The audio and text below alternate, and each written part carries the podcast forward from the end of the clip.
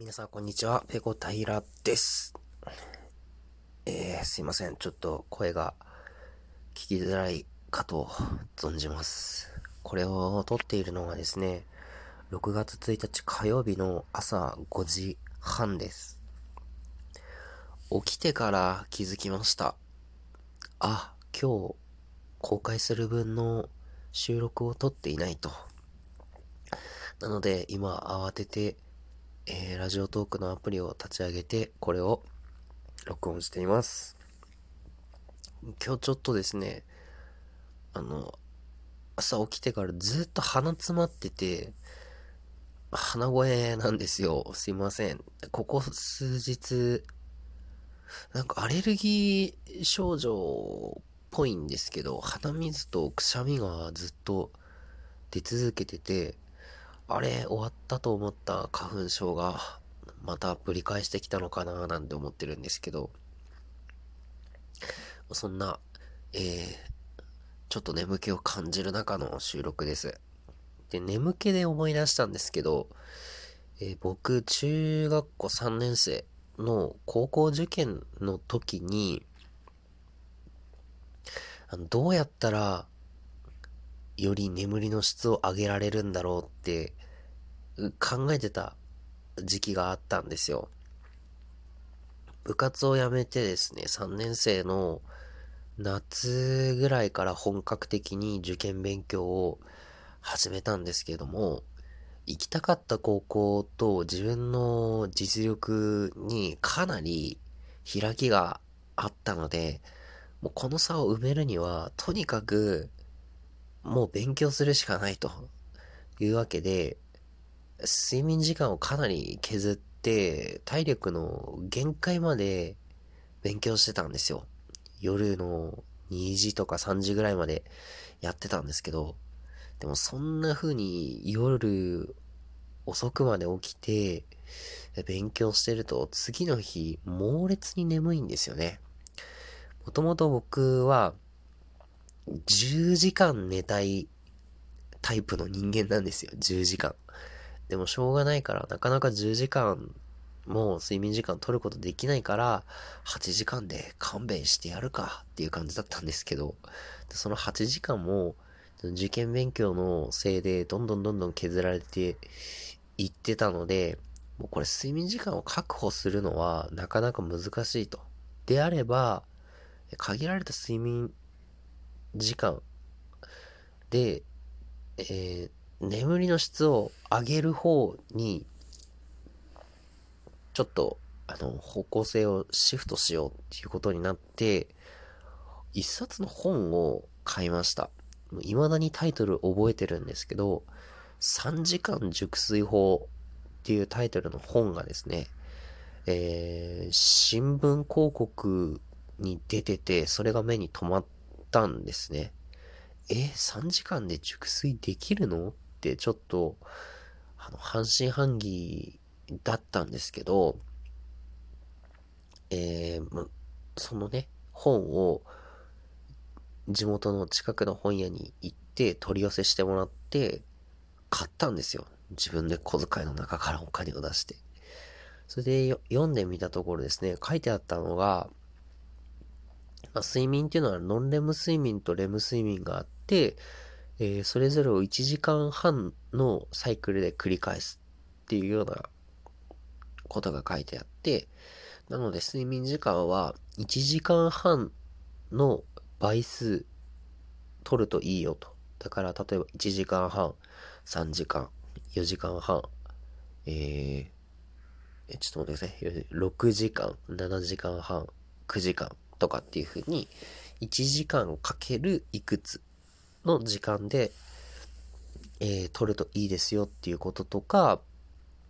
あと眠りに入るときは布団に入って、こう、まず、自分の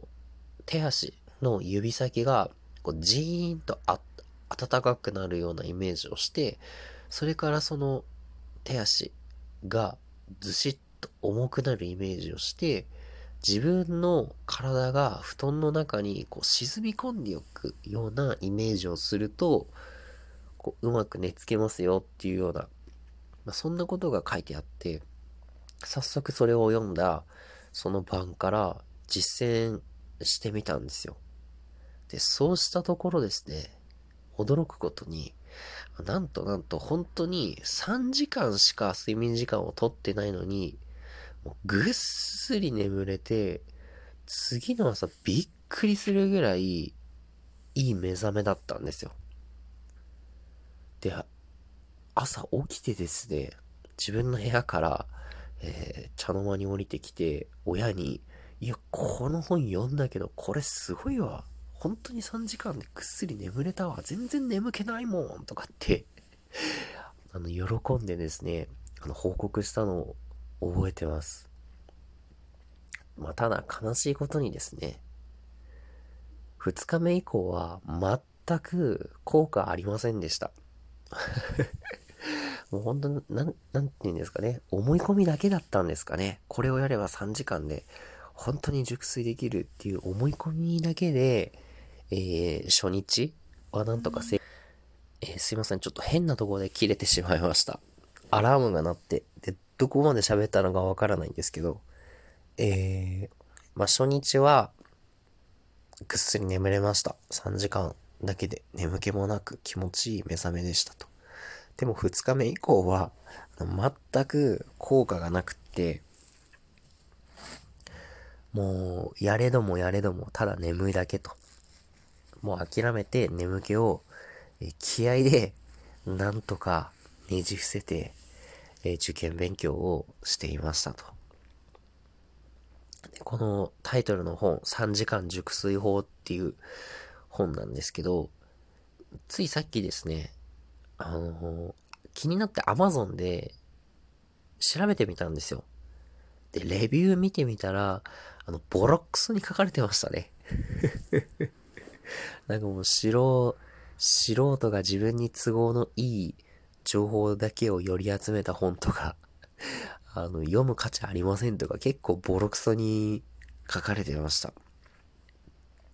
まあ、僕がね、その中学校の時、手に取った際はですね、もう、藁にもすがる思いで読んでですね、大変感銘を受けた本なんですけれども、まあ、確かに今振り返ってみると、うーん、あんまりね、あの、理論としては、うん、ちょっと成り立っていないところがあったのかなと。結構隙の多い、えー、理論の、えー、構成だったのかななんてちょっと思い出しましたね。まだ実家に行けば取ってあるのかもしれないですけども、かなり情報が古くなってきているのと、まあ、元々の本の作りとして、うん、あんまり完成度は高くなかったのかな、なんて思うので、まあ、帰省した際にね、見つけたとしても、もう読み返すことはないのかな、なんて思ってます。えー、というわけですね、えー、起きて、今日はね、起きて、あ、やばい、いつも6時に公開してる収録分撮ってないやってなって、慌ててのえー、おしゃべりとなってしまいました。慌てた状況で思い出したのが、この3時間熟睡法という中学校の時に読んだ本についてのお話です。えー、皆さんはどうですかね？眠りについて。